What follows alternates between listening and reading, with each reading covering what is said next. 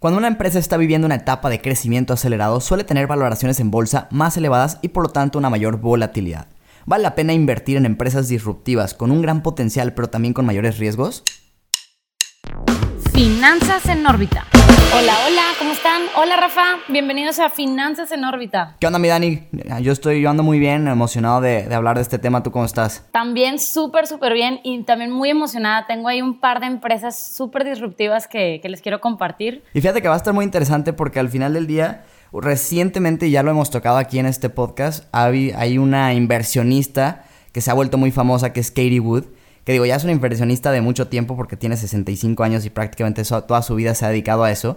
Pero ha estado muy padre ver cómo estos últimos, ahora sí que desde el 2020 empezó a agarrar realmente una gran fama a través de sus ETFs de ARK Invest. Y aquí en el programa ya hemos hablado un poco de ella, pero me gustaría, desde tu punto de vista que te acabas de incorporar, que nos platicaras un poco de qué piensas de Katie Wood como para empezar este capítulo. No, hombre, Katie Wood para mí es una figura de una inversionista disruptiva ella realmente en todo el tema de sus, pues de sus ETFs, ella realmente maneja cinco tecnologías que, pues que cambiaron al mundo. Y entre ellas estamos hablando de las tecnologías artificiales, la robótica, todo el tema de pues energy storage, todo el almacenamiento de energía, eh, DNA sequencing, que es todo el tema de pues almacenamiento, secuencias de DNA y, y pues el blockchain, que claramente es un tema que sobre todo en este tema de la pandemia y que todo el mundo esté encerrados en sus casas, tuvo un crecimiento increíble, no solo en el tema de las criptomonedas, porque el blockchain es la tecnología de las criptomonedas,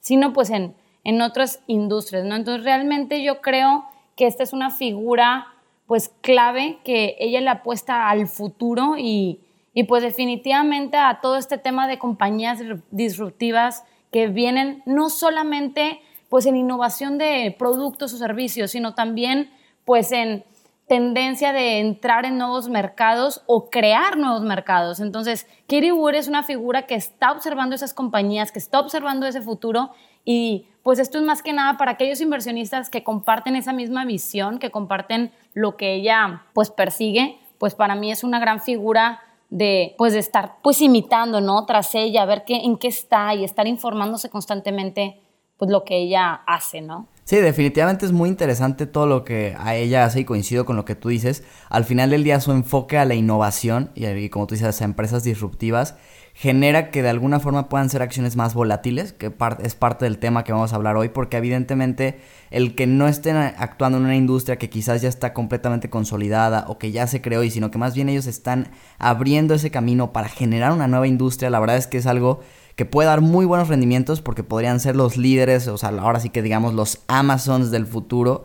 Podrían, hay, muchas de esas empresas podrían llegar a convertirse en eso, pero también podrían no, no terminar convenciendo y, acabar mal, ¿no? Entonces, por eso es que son más volátiles, hay mayor riesgo, pero creo que vale mucho la pena entender muy bien el enfoque que ella maneja. Y tú mencionabas algo ahorita de las criptomonedas y yo personalmente una de las empresas que me gusta mucho y que además está presente en varios de los ETFs de Katie Wood, es la de Coinbase. No sé tú qué opinas de, esta gran empresa, súper enfocada obviamente al tema de criptomonedas. Claro, no, Coinbase es una de las empresas líderes, pues todo en el tema de intercambio y compra de criptomonedas. Definitivamente es una, pues es una de las empresas que Katie Wood incluye no solo en uno de sus fondos, sino en varios de los mismos.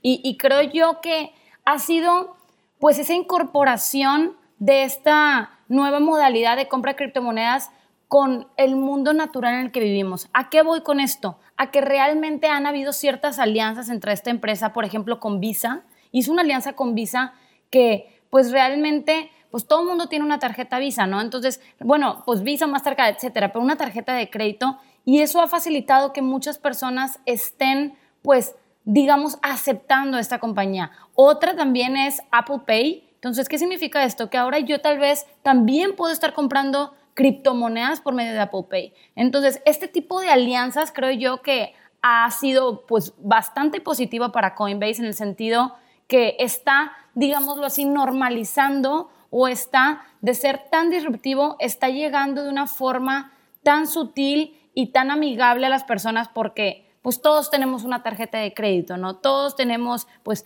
Apple Pay o alguna otra modalidad y creo yo que puede ser un nuevo ecosistema, pues no solo para esta compañía, sino también para, para el tema de las criptomonedas, ¿no? El blockchain. Y que al final del día, si ya son líderes en esta industria, son el mayor exchange de Estados Unidos, están presentes en, me parece que 100 países, o sea, si ya son tan grandes y realmente esto de las criptomonedas, desde mi punto de vista, apenas está empezando a agarrar fuerza y se viene algo muy grande en ese sentido, pues me, yo me puedo imaginar perfectamente que Coinbase, si hace bien las cosas, seguirá ahí siendo el líder y obviamente eso vendrá con un gran crecimiento.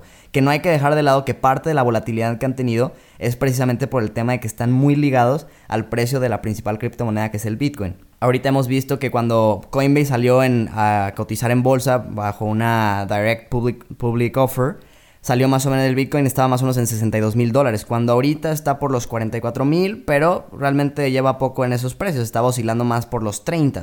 Entonces, eso también hizo que de alguna forma la empresa se viera un poco afectada porque ahorita la principal fuente de ingresos para ellos proviene del cobro de comisiones. Y entonces, entre más volumen y más precio, más, más costosos sean las criptomonedas, ellos podrían generar un poco más de ingresos en ese sentido.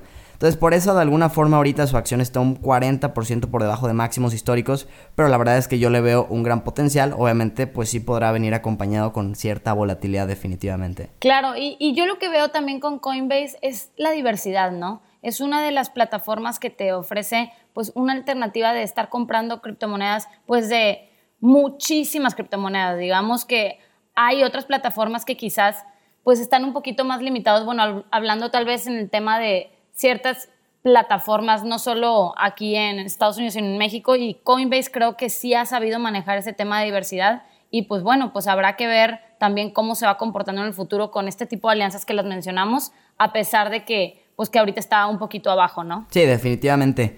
Y fíjate que otra de las empresas que está también muy presente en los ETFs de Katie Wood es la de 3D Systems, que es una empresa que se enfoca a la impresión 3D y ya habíamos hablado nosotros también de, esta empresa en el capítulo 74 y la realidad es que a mí no me termina de convencer, no me gusta. Ha sido muy volátil y últimamente más porque, bueno, Katie Wood le ha dado parte de ese hype de incluirla en sus ETFs y entonces mucha gente como que la, la volvió a tener en el radar.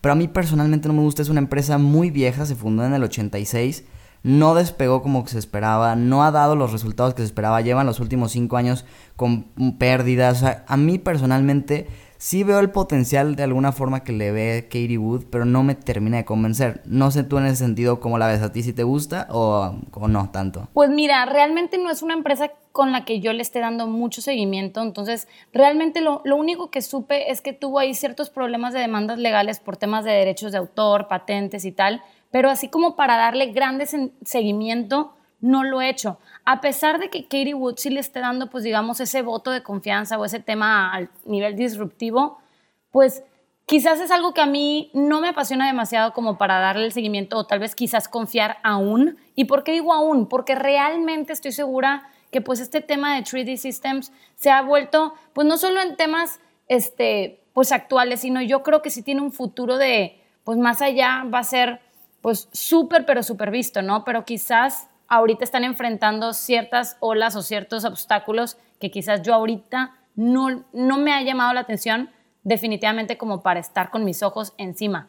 Pero tengo una que realmente creo yo que, pues sí la han escuchado, sí la has escuchado, Rafa. No sé si, si te suene Square. Sí, claro, definitivamente. Bueno, pues para mí Square es un ejemplo claro de, sobre todo en este tema de la pandemia, a esa sí le estoy dando como más seguimiento, pero realmente a mí lo que más me impresiona de esta compañía es todo el tema de facilitar, no solo a aquellos profesionistas o freelancers, todo el tema de pagos digitales. ¿Y a qué voy con pagos digitales? Esta es una empresa que da servicios financieros y pagos digitales, como lo he mencionado, y lo que ha hecho es facilitar a todos estos emprendedores a que realmente se puedan digitalizar. Muchas veces tú tienes como que el inicio del negocio y estás como que con el tema en efectivo y la misión de esta empresa es decir, oye, todos debemos, pues vamos a olvidarnos del, efectivo y a todos digitalizarnos y aceptar medios de pago como tarjetas de crédito o débito, ¿no? Entonces, esta esta empresa ha hecho eso muy bien y creo yo que le ha traído un crecimiento significativo. ¿Tú qué opinas al respecto? Fíjate que a mí también me gusta mucho y recientemente anunciaron que van a adquirir a una empresa australiana, no recuerdo exactamente el nombre, no sé si tú te, lo, traes fresco el, nombre de la, startup que van a adquirir. No, no la tengo aquí a la mano. Bueno, pero sí me acuerdo perfectamente qué hacen. Ellos se dedican a dar préstamos y justamente esa parte de que Square quiera ya entrar como de lleno a dar préstamos como el, el compra ahora paga después, que es una filosofía que está muy de moda entre los ahora sí que la, generación Z, los millennials, etcétera. A mí se me hace padrísimo porque además ellos tienen algo que se me hace súper interesante que es a los negocios que aceptan ya los el método de pago a través de ellos. Lo que ellos analizan ese comportamiento y dicen, ah, pues tiene tanto flujo de efectivo, podría pagar un préstamo de tanto y entonces te ofrezco yo ese préstamo. Y eso se me hace muy padre porque al final del día estás utilizando data que tu mismo negocio ya te genera para incursionar en otras ramas y a mí para personalmente Square se me hace una empresa fregoncísima. Claro, o sea, les está dando como oportunidad de crecimiento a estos negocios de los que estamos hablando. De hecho, hay un dato, esto es súper reciente, entre una o dos semanas, que se fue, o sea, que fue anunciado como una de las cinco empresas de mayor crecimiento del planeta. O sea, ha tenido un crecimiento de 299% en sus ventas implícitas en cinco años. Entonces, Square creo que va muy apuntado hacia el crecimiento, va muy apuntado hacia allá y creo yo que eso es lo que han manejado bastante bien. Están pues poniendo al alcance, creo yo que un tema de democratización ha sido algo pues tan movido el día de hoy. Todos queremos tener al alcance todo. Entonces, ella, lo, o sea, esta empresa lo que está haciendo es las ventas digitales o los pagos digitales al alcance pues, de los freelancers. Entonces creo yo que eso es pues algo muy positivo. Sí, definitivamente yo creo que es una empresa que tiene muchísimo futuro y que le va a ir bastante bien y sí la estoy siguiendo muy de cerca. Y no sé, mi Dani, ¿qué te parece que cada quien a lo mejor meta una más, em, una empresa más de las que, de las que traemos? Si quieres empiezo yo para que cierres tú con la otra, las, las vamos comentando. A mí una que se me hace muy interesante que cumple como con esta parte de de estar en los fondos de Katie Wood, de ser de alguna forma innovadora, disruptiva y que ha tenido volatilidad obviamente, es la de DraftKings, que es como apuestas en deportivas en línea. Porque ahí están entrando un mercado que pues realmente tiene poco de consolidarse y de ya empezar a crecer fuertemente, que es el de los esports. Que antes, pues ya lo hablábamos en otros capítulos, el tema de videojuegos no era como algo que tú dijeras, uy, yo voy a poder vivir de esto. Y cada vez se va volviendo una industria mucho más grande, una industria que ya trae ahora sí que mucho capital de inversionistas en cuanto a patrocinios, todo eso. Y la verdad es que creo que DraftKings está posicionando muy bien, sobre todo porque ha logrado hacer acuerdos muy interesantes. Tiene es patrocinador oficial de la NFL, tiene un acuerdo exclusivo con la NBA para usarlo en sus campañas de marketing, un acuerdo con la Liga de Béisbol para transmitir sus partidos. Entonces, yo creo que todas estas son ventajas competitivas que le pueden dar un gran impulso y que además esto apenas comienza porque tan solo 21 estados de Estados Unidos son los que aprueban o permiten las apuestas digitales.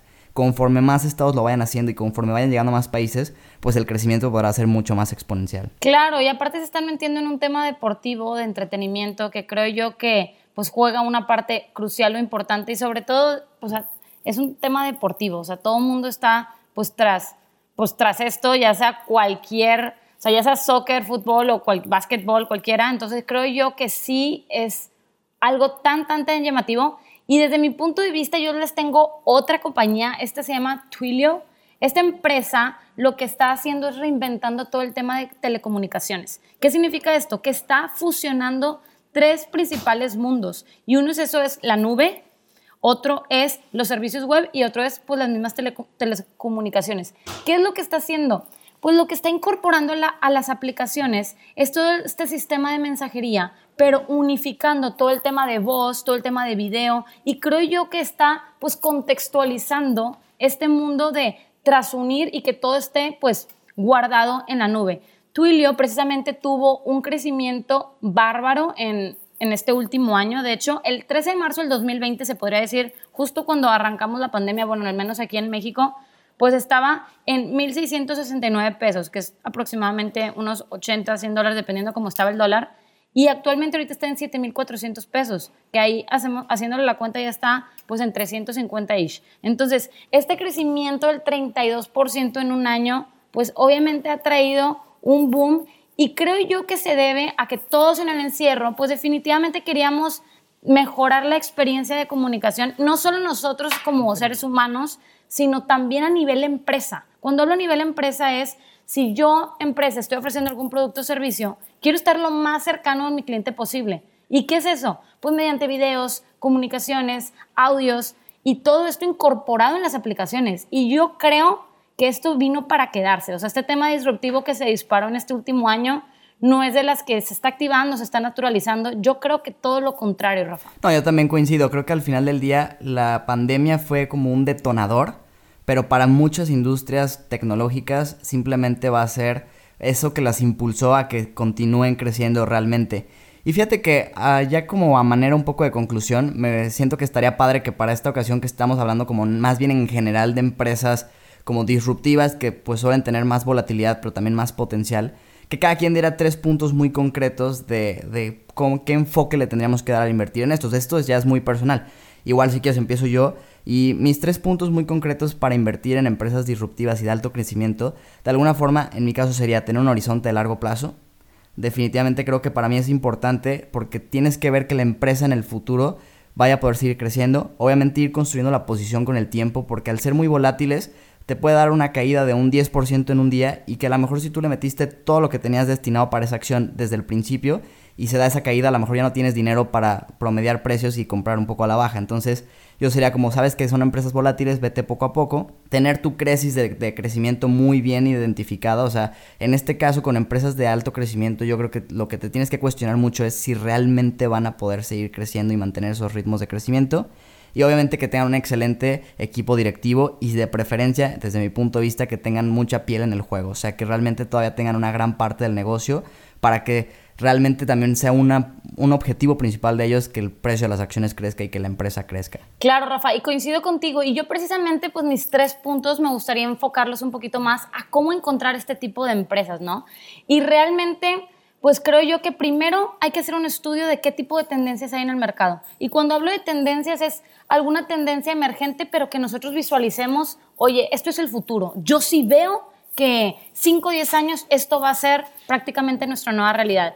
Y posterior a eso, hacer pues una lista de estas empresas de cuáles vemos, pero estar empatando de ir recortando esa lista. Y cuando hablo de recortar esta lista, yo me enfocaría principalmente en qué se está usando actualmente en el mercado, ¿no? Cuáles están como liderando un poco y finalmente limpiaría aún más a ver cuáles tienen mercados como direccionables, es decir, que tal vez, por ejemplo, si actualmente solamente están en un mercado, que es decir, mañana se puedan también estar abriendo a posibles nuevos mercados porque realmente pues vamos a ir evolucionando en un largo plazo. Entonces, yo creo que esos serían mis tres puntos para ir detectando estas nuevas compañías de las que estamos hablando que son pues, altamente disruptivas y pues esa sería mi conclusión. ¿Cómo ves si saltamos a los ganadores y los perdedores, Rafa? Súper, Dani. Me gustó mucho tu conclusión y con mucho gusto. Mira, del lado de los perdedores, yo traigo a Leidos Holdings, que cayó un 11.31%. Inició, la verdad, la semana muy bien porque ganó un contrato con el gobierno americano para trabajar en un centro geoespacial, pero luego presentaron su reporte trimestral donde se quedaron cortos en las utilidades por acción. Otra de las que más cayó es Cardinal Health con un 14.13%, y es que a pesar de que superaron las expectativas en cuanto a ventas, no lo lograron hacer al nivel de beneficios por acción. Y finalmente la que más cayó esta semana es IPG Photonics Corporation con un 16.78%, luego de presentar su reporte trimestral y pronosticar una demanda más baja de lo esperado en China. Esto preocupó a los inversionistas, pues el mercado chino representa el 45% de sus ventas, y por lo mismo un analista de Citi bajó su precio objetivo de 274 dólares a tan solo 190 y de comprar la acción a una recomendación neutral. Y en los ganadores tengo como número uno a Corteva Inc., esta con un crecimiento de un 8.01%. Esta es una empresa líder en el desarrollo de nuevos productos químicos para las semillas y el cultivo y realmente su crecimiento fue tras anunciar pues sus reportes trimestrales, ¿no? Tuvieron un incremento del 27.6% en, sus ingresos netos, lo que terminó dando 1.37% de ganancias por acción, que es aproximadamente un, 3 un 36%. En segundo lugar, a DXC Technology, con un crecimiento de 6.12%. Esta es una empresa de, estadounidense de servicios y soluciones de tecnologías de la información.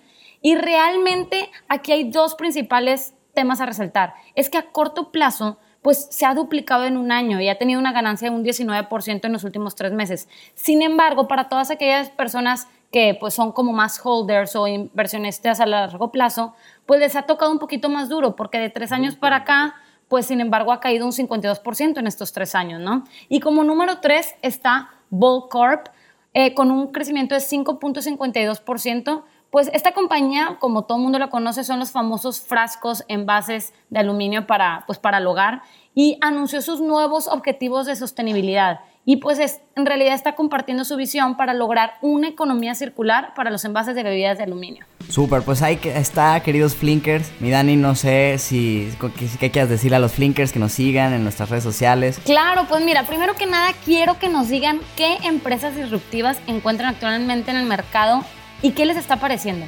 ¿Cuáles ven? Oye, es que esta es la número uno que se va a volver así como el Amazon de hoy. Yo veo que esta va a ser.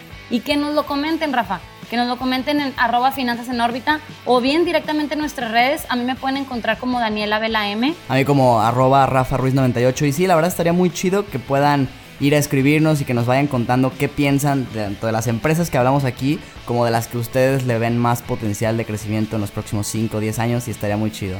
Pero bueno, mi Dani, pues un gusto estar aquí contigo en este capítulo. Nos vemos pronto. Hasta luego, que estén muy bien y muchas gracias por escucharnos de nuevo en Finanzas en órbita. Bye bye. Finanzas en órbita.